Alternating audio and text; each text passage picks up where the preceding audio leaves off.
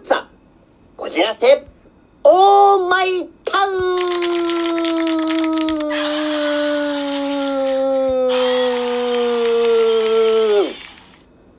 はい、始まりました。フォルツァ、こじらせ、オーマイタウン。今回のパーソナリティの、籔本直之と申します。皆様よろしくお願いいたします。さて、いつの間にかですね、もう12月も終わりになってきましたね。もう本当に1年が経つの早いなって最近よく思いますね。私、はい。えーっとですね、私、この時期になるとですね、あの、毎年、まあ、楽しみにしているのがですね、まあ、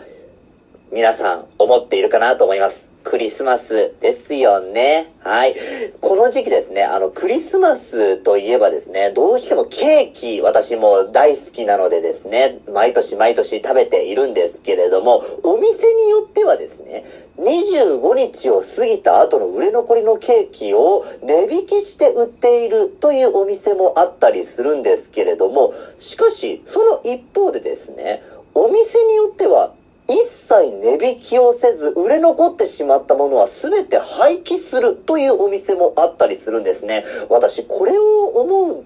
とですね、ちょっともったいないなどうせ捨てるんだったらもう値引きしてでも売ってもいいんじゃないのかなと思っていたんですよ。しかしですね、あの、あるニュースだとか、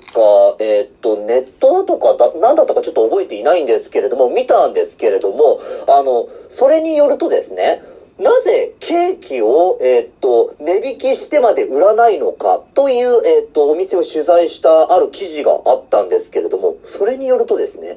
値引きをすることによって、ブランド価値を下げたくないから、という理由で値引きをしないというお店もあったりするそうなんですよね。私これを聞いてですね、あの、ちょっと、あ、俺の心って結構癒しかったんだなって思ったわけなんですよね。あの、話を、あの、なんかよくよく聞いてみるというか、なんか記事をよくよく見てみますとですね、値引きをしてしまうと、その値引き目当てしかお客さんが来なくなる可能性があるからとか、その値引き目当てでしか来ないお客さんが出てくるからっていう理由というのも理由の一つだそうなんですよね。確かにそれを思うと、あの、私、籔本直之、結構値引き目当てで、あの、お店を訪ねるということも多々あったりするので、あ、ちょっと癒しいなって思ったりいたしましたね。はい。あの、うん、確かに、この正当な値段で売ってるんだからこれで買ってほしいってお店の思いで値段を設定してるんでしょうから。確かに私もなんかそういう正当な値段でちゃんと買わなきゃあのお店に対しても失礼かなとあのちょっと思ったりもいたしましたね。なのでちょっと今年の、えークリスマスに関しては本当に正当な値段で買うようにしようかなと思っている今日この頃でございます。はい、えー冒頭は以上です。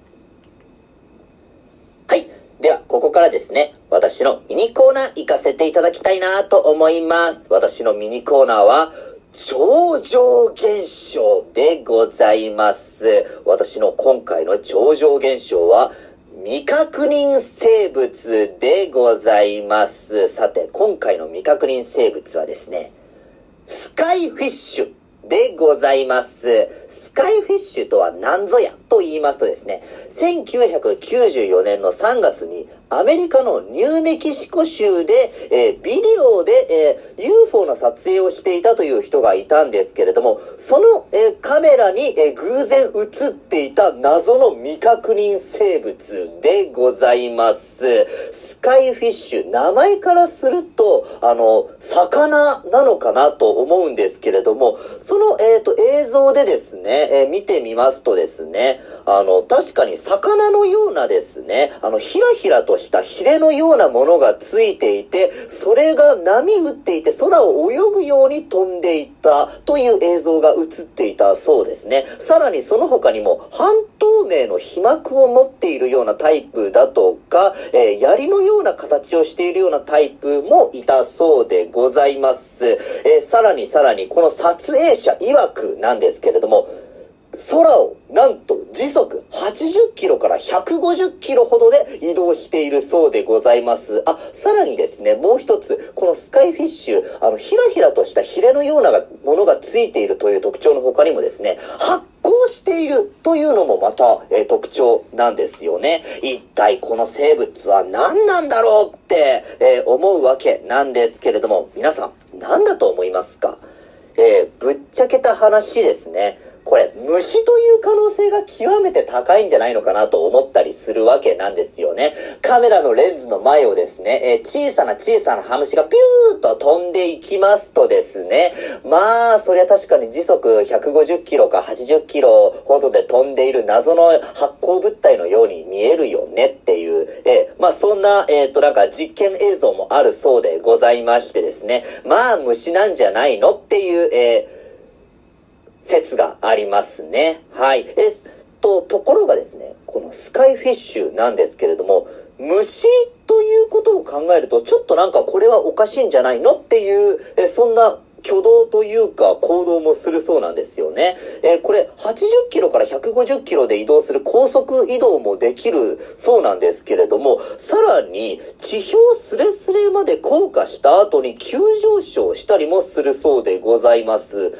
虫ってそんないきなり急降下して急上昇したりなんかしたっけ？っていう感じなんですけれども、さらに地表をすり抜けて地中の中に入り、再び地表に出現したように見えたり、さらには地表に触れた瞬間に蒸発するかのように忽然と姿を消したように見えた。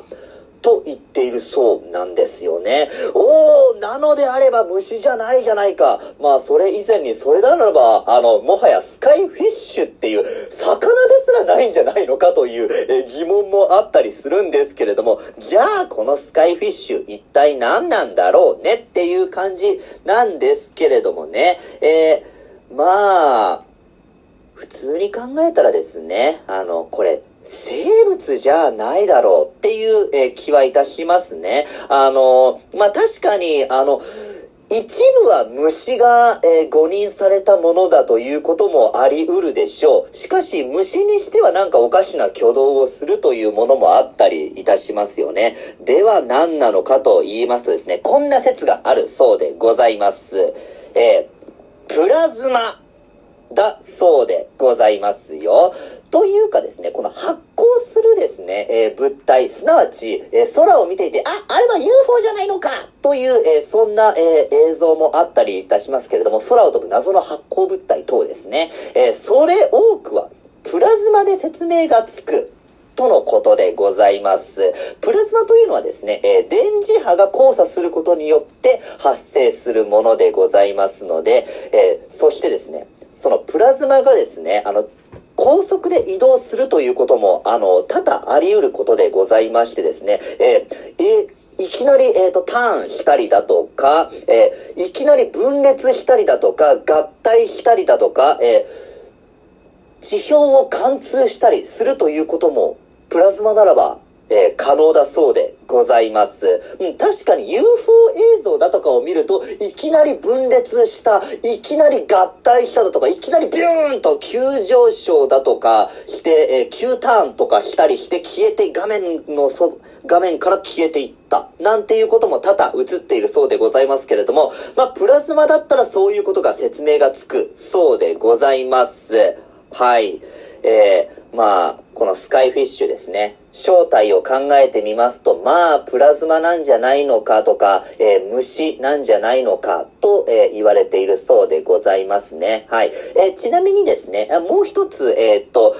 これちょっとおかしいんじゃないの？って思った部分もあったりいたしますね。えそれがですね、時速80キロから150キロほどで移動していると撮影者本人は言っているそうなんですけれども、そもそもですね、え空中を空飛んでいる、えっと、高く飛んでいるものがですね、そんな時速150キロほどで飛んでいるのであれば、肉眼で確認できないわけないんですよね。はい。えー、空を飛ぶ飛行機が、そんな、えー、時速150キロで飛んでいたとして、肉眼で確認できないか？なんてことはありえませんのでね。はい。えー、なので、えー、スカイフィッシュというのは謎の未確認生物というのはちょっと考えられないかな？というのがですね、えー、私個人の見解でございます。えではですね、今回の私のミニコーナーは未確認生物、スカイフィッシュに関してお話しいたしました。ありがとうございました。は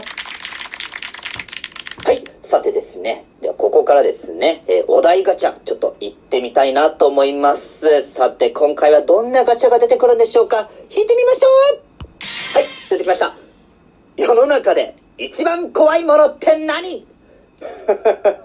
世の中で一番怖いものって何ですか？なるほどですね。人によるんじゃないのかな？うん。はい。私個人はですね、女性かなって思いますね。はい。女性って本当に怒らせると怖いんですよね。あの、特に、あ、今の時期クリスマスだとか年末年始、え？私こんなもの欲しかったわけじゃないんだけど、とか、ねえ、クリスマスなのになんであれしてくれないの？これしてくれないの？私の気持ち全然分かってないじゃない！とか、怖くないですか？あの男性の方、これ聞いてらっしゃる方、ちょっとわかるかなっていう方もいらっしゃるかなと思うんですけれども、ちょっとこっちだって頑張ってるんだよ。なんで分かってくれないんだよ、俺の気持ち。もうですね、男と女、男性と女性は別の生き物なので、もう考え方が違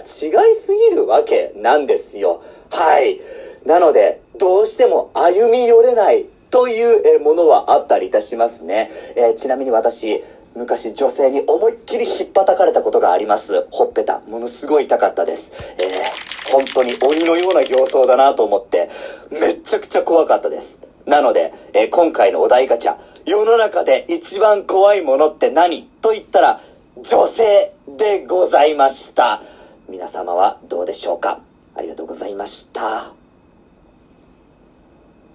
い。では、もうエンディングのお時間でございます。今回でですね、えー、フォルツァこじらせオーマイタウン、私、山本直之、2022年ラストでございます。また来年も、えー、頑張りたいと思いますので、よろしくお願いいたします。ありがとうございました。